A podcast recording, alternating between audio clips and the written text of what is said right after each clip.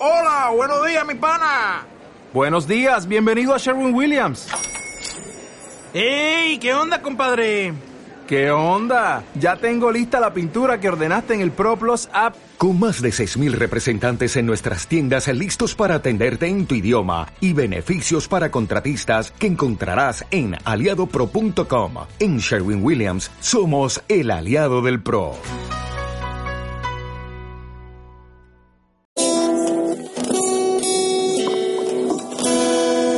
Mañana seguimos discutiendo lo que hemos comenzado desde enero.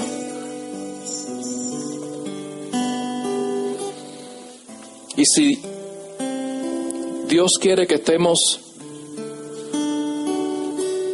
en el mismo versículo todo el año, así será. Porque Dios está buscando una iglesia que sea como Jesús. Y yo quiero ser como Jesús. ¿Cuántos quieren ser como Jesús? Yo quiero vivir en una iglesia que sea como Jesús. Yo quiero experimentar lo que es ser iglesia, ser como Jesús. tenemos que tener la certeza, la seguridad de que solamente por el medio del Espíritu Santo lo podemos hacer. ¿Cuántos lo creen? Oiga, y el Espíritu Santo que dirigía, que protegía, que levantaba, que llevaba de un lado a otro a Jesús, aquel que lo hacía hacer milagros, portentos y maravillas era el Espíritu Santo de Dios. ¿Cuántos lo creen? ¿Recuerdan el bautismo? Fue a bautizarse donde Juan y nuestro hermano Juan le dijo, espérate, espérate, espérate. ¿Cómo tú vienes a mí si yo soy el que necesito ser bautizado por ti? Jesús le dijo, tranquilo Juan, porque es necesario que se cumpla que toda justicia. Y Jesús fue bautizado en las aguas, fue sumergido. Y dice la palabra que cuando Jesús sale de las aguas, ¿qué pasó? Dice, al subir de las aguas, y subió ahora que estaba abajo, ¿verdad? ¿verdad? Por eso es que nosotros creemos que es por inmersión. Al subir de las aguas, ¿qué pasó? ¿Qué pasó, iglesia? El cielo, ¿verdad? Descendió algo del cielo.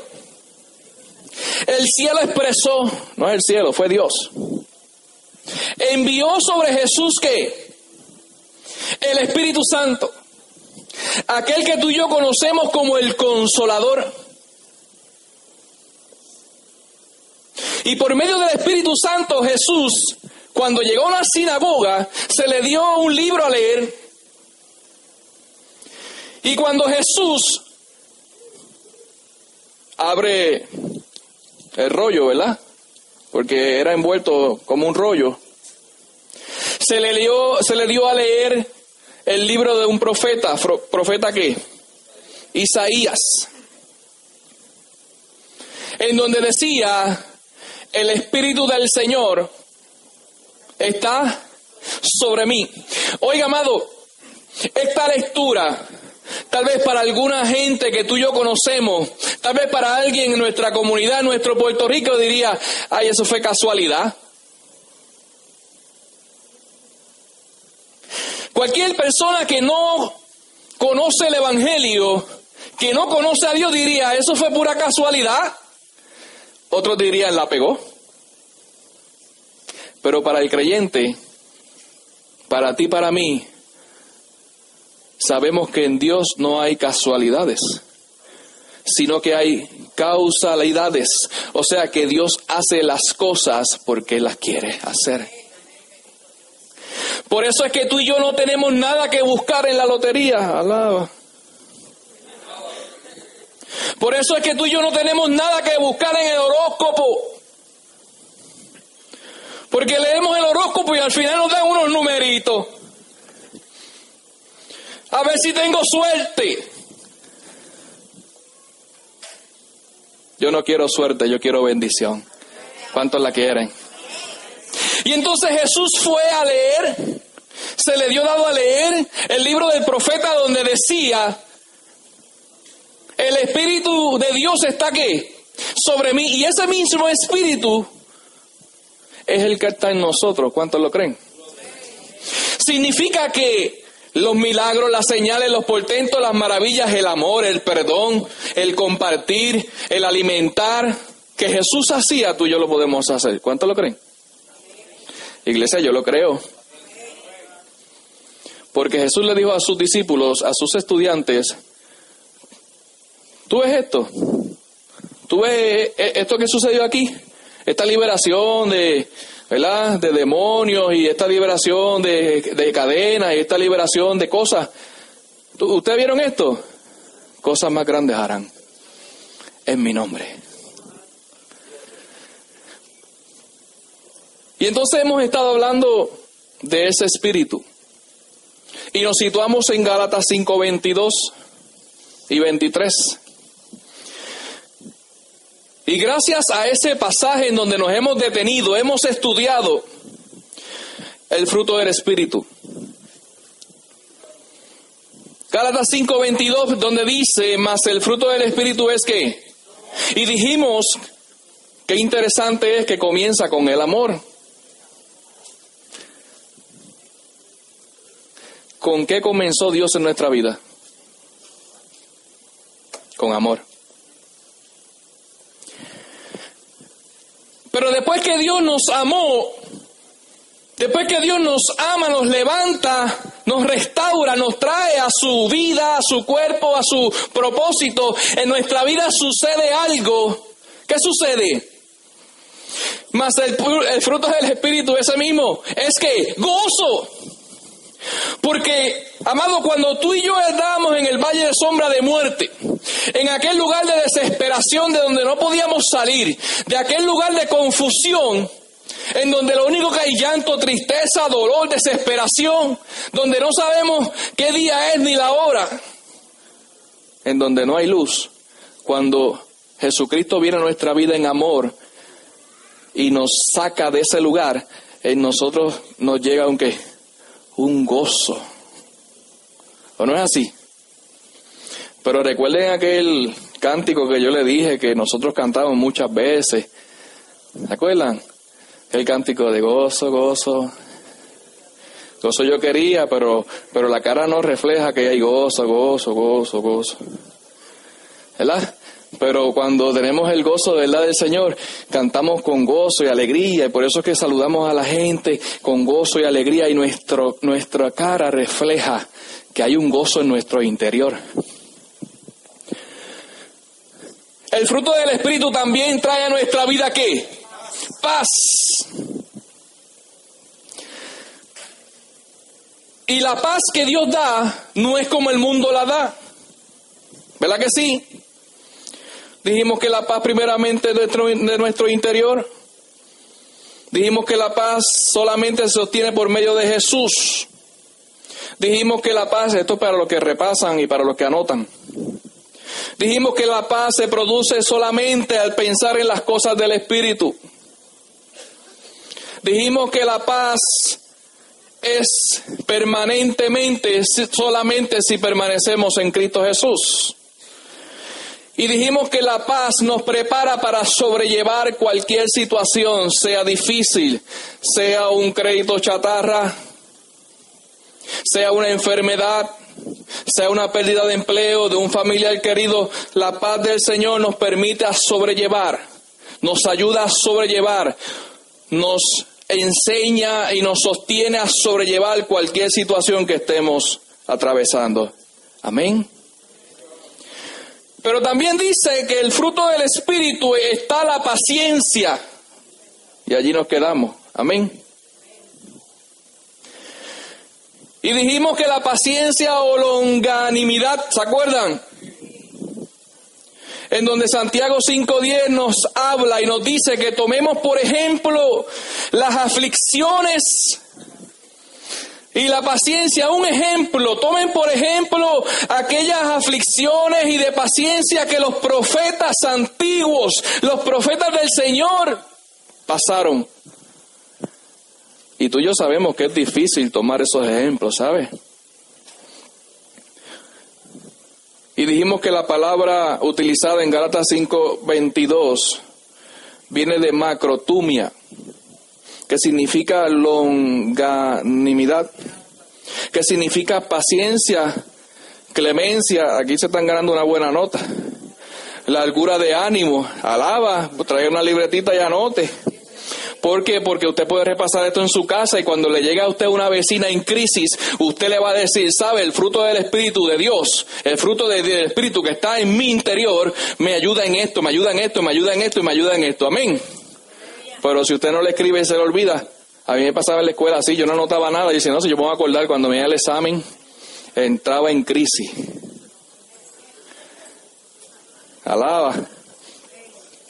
Y significa clemencia, significa largura de ánimo, o sea que es un ánimo largo. Paciencia sin límite significa un soporte, un aguante. Oye, y es la paciencia que tenemos que tener cuando caminamos y cuando trabajamos y cuando conversamos y cuando nos movemos entre personas hostiles. Y si Dios nos enviara a nosotros a Venezuela ahora a predicar un evangelio, tenemos que tener paciencia para predicar un evangelio. Hostiles, perdóname. Es para que ustedes me ayuden.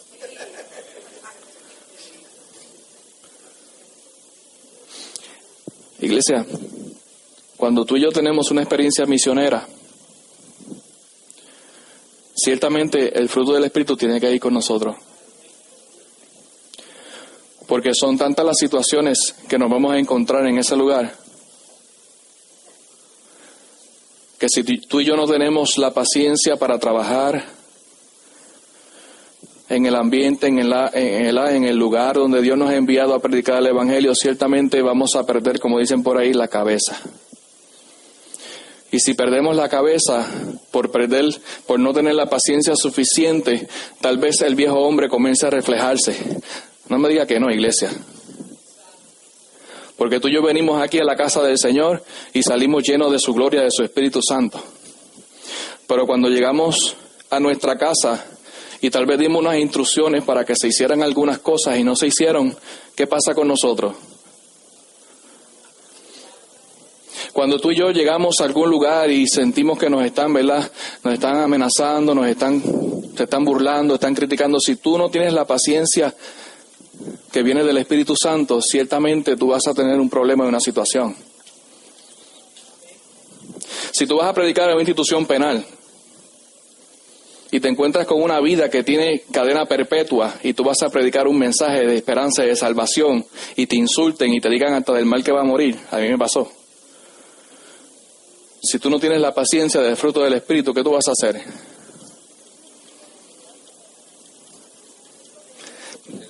¿Me van siguiendo, iglesia? Porque tú y yo necesitamos el fruto del Espíritu. Necesitamos caminar nuestra vida con el fruto del Espíritu. Y dijimos que empieza con amor. Lo que ha transformado al mundo es el amor y lo que va a seguir transformando al mundo en el cual vivimos es, amor. Aquel hombre que vino, que fue rechazado, que fue escupido, que fue maltratado, que fue criticado y que fue crucificado en una cruz, transformó el mundo aunque mucha gente no lo quiera creer. Sí, porque hay mucha gente que no cree en Jesús como Salvador, Hijo de Dios. Pero Jesús borró la historia de los años se habla de antes de Cristo y después de Cristo. ¿Por qué? ¿Ah? Pero entonces si es el marco de referencia es porque ciertamente, como dijo Pedro, ¿qué dijo Pedro? Tú eres el Hijo del Dios viviente. ¿Por qué identificaron a Pedro cuando negó a Jesús? ¿Por qué identificaron a Pedro? Pero es que tú, es que tú tú te pareces a ellos, tú tienes que ser de los de ellos.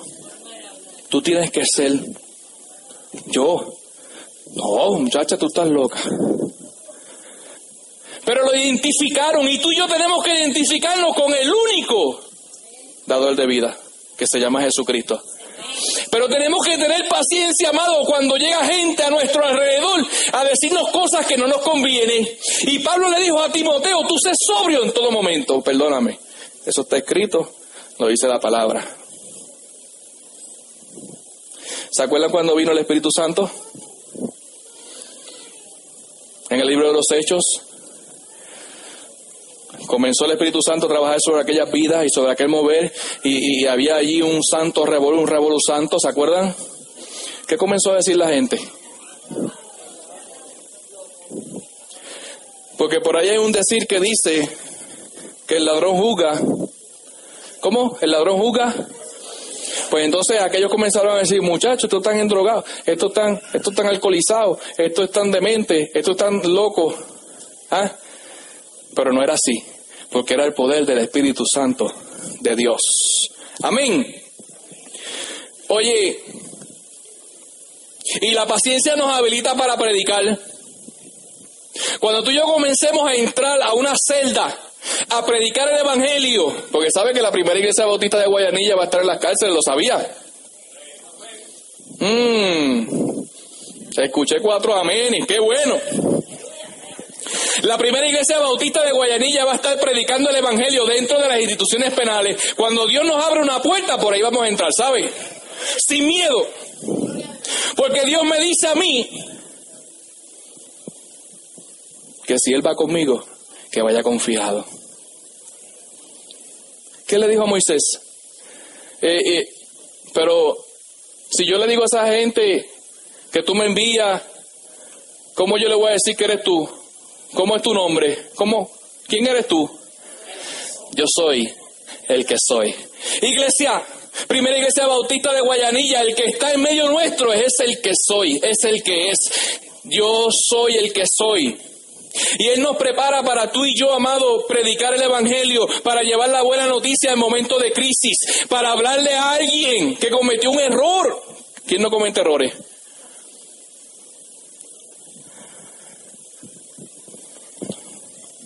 Sé que no es fácil. Y tú y yo lo podemos pensar. En ver una noticia bien publicada, un seguimiento a un caso específico, y tú y yo identificarnos, ¿verdad? Con ese tal vez agresor, con la víctima, y luego ir a una institución penal y encontrarnos con la persona allá adentro. Sabemos que solamente el poder de Dios es el que puede trabajar en las vidas pero la paciencia nos va a nosotros a habilitar, a capacitar, a preparar, nos va a mantener seguros y seguras de predicar un evangelio a toda criatura. Iglesia, quiero terminar con esto. Porque la paciencia es producida, ¿sabes por qué? Por la prueba. La paciencia es producida por la prueba. ¿Alguna vez tú has pedido paciencia? ¿Qué te llega? ¿Alguna vez tú has pedido, Señor, dame paciencia? ¿Qué te llega?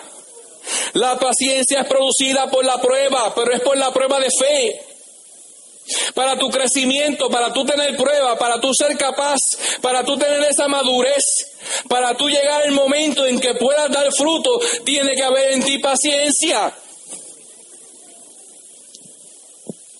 Y muchas, ¿sabes? Dice Santiago 1, 2 y 3, hermanos míos, tened por sumo gozo cuando os halléis en diversas pruebas. No dicen una, no dicen dos, dice diversas pruebas. Sabiendo que la prueba de vuestra fe, repito, sabiendo que la prueba de nuestra fe produce qué? Es probada nuestra fe. Pero déjeme decirle algo. Le recomiendo yo acá, acá, entre usted y yo, cuando Dios le pruebe, cuando Dios le dé para probar su fe, para su crecimiento, para su madurez, aprenda rápido y salga de eso. Los exámenes, ¿qué dicen que haga? Lo que está difícil, déjalo, hazlo fácil primero, déjalo rápido. Mire, cuando su fe sea aprobada, aprenda, salga de eso. Porque déjame decirle que nuestra fe sea aprobada no es fácil. Y tú y yo lo sabemos. Vivir día a día en la lucha, en la prueba, hay muchos que mueren en el camino. Hay muchos que caen. Hay muchos que desaparecen en el momento de probar su fe. Por eso esta mañana yo te quiero invitar a ti, aquellos que decimos que amamos al Señor, siempre vivamos pegaditos de Él. Siempre. No hagas como aquellos discípulos que se durmieron. ¿Se durmieron o no se durmieron? No lo dice el pastor. Lo dijo Jesús cuando volvió hacia ellos. ¿Los halló como?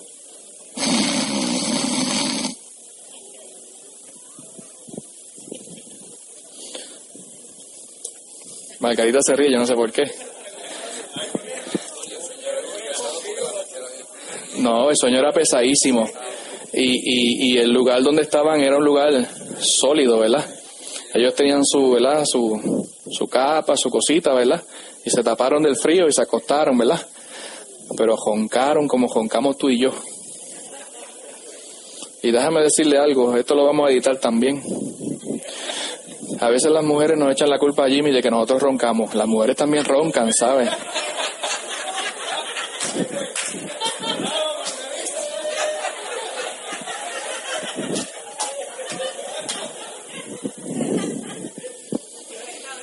Eso no lo va a escuchar por la página.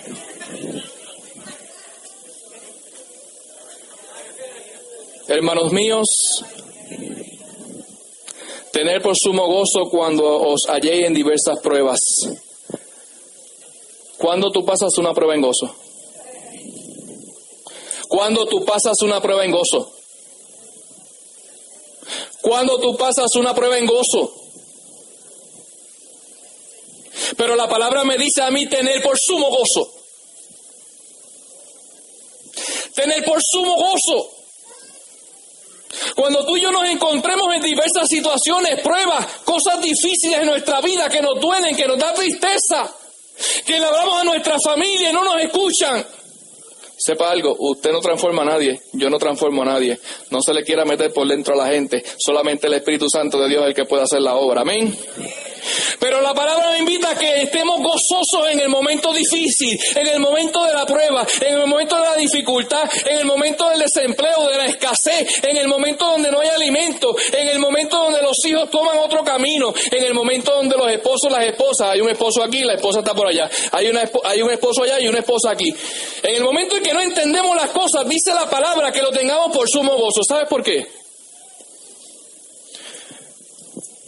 Porque vuestra prueba, porque sabiendo que la prueba de vuestra fe, amado, produce qué, pero salga rápido de eso. Aprenda rápido, amado, porque si no, si a usted le hace falta la paciencia todavía, ¿qué va a hacer? ¿Qué va a hacer en su vida? Otra prueba.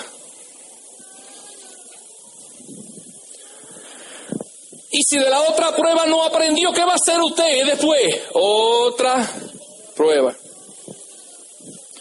Y fíjate que dice, y por las tribulaciones, en Romanos 3 dice, y no solo esto, sino que también nos gloriamos. ¿En qué? En las tribulaciones, sabiendo que la tribulación produce... ¿Quién se goza en medio del problema? ¿Quién se goza en medio de la tribulación? ¿Quién? ¿Quién? Se supone que usted y yo. Hay cosas que no esperamos, hay cosas difíciles para nuestra vida, hay cosas difíciles para Venezuela, nos duele. Yo tengo grandes experiencias en viajes misioneros en Venezuela, Manopol, que no es ese lugar, porque Caracas es donde está, la Pero amamos mucho a Venezuela y nos duele lo que está sucediendo. ¿Qué podemos hacer, iglesia?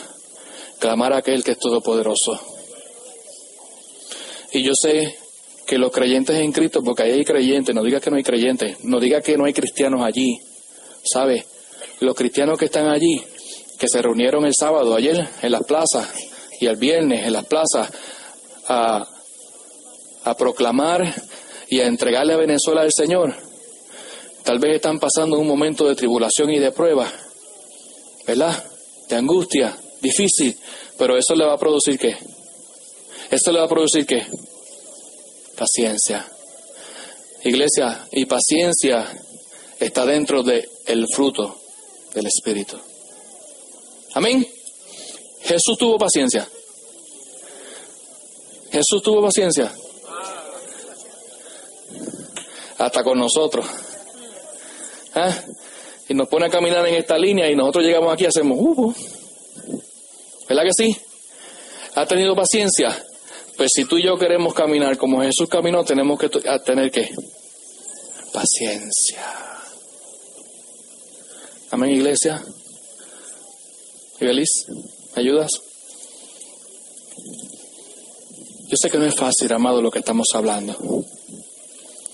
Pero solamente el fortalecimiento tuyo y mío va a ser en el poder de Dios si trabajamos en nuestras fuerzas, si trabajamos en nuestra planificación, si trabajamos en nuestra inteligencia, en nuestra sabiduría, si queremos hacer las cosas con nuestros recursos, tal vez no nos salgan las cosas. Pero si esperamos en el fortalecimiento del poder de Dios, tú y yo vamos a crecer vamos a madurar y vamos a compartir lo que Dios ha hecho en nuestra vida. Porque en, mi plan no está por pasar por tribulaciones, ni por pruebas, nadie. Pero si no paso por tribulaciones y por pruebas, no crezco, no aprendo y no desarrollo en mí que la paciencia, y como Dios sabe que necesitamos tener paciencia. Como Dios sabe que tenemos que tener paciencia para trabajar en su obra. Como Dios sabe que necesitamos tener paciencia para el momento difícil. Como Dios sabe que tú y yo necesitamos tener la paciencia para trabajar con nuestros hermanos. O dígame que trabajar nosotros juntos es fácil. Ahora todo el mundo es bueno.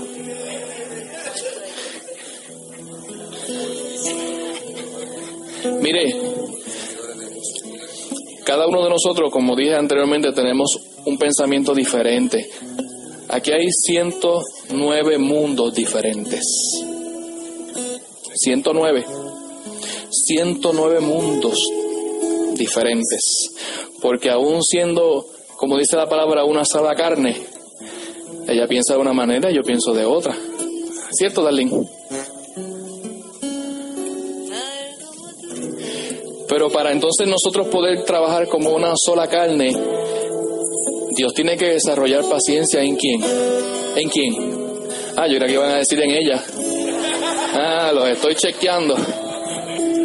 El plan de Dios, estamos en la práctica. Practice. Así es. Practice. La otra vez dije practice y me dijeron que no. Después dije practice y me dijeron que no. ¿Y ahora es qué? Practice. Pues si yo, yo sigo practice. ¿Verdad que sí? Ah, el proceso, pues entonces lo dije bien. Estoy en el proceso, estoy practicando, estoy en el la. Estoy practice. Aquí se ríen, pero los americanos me dicen, oh, very good.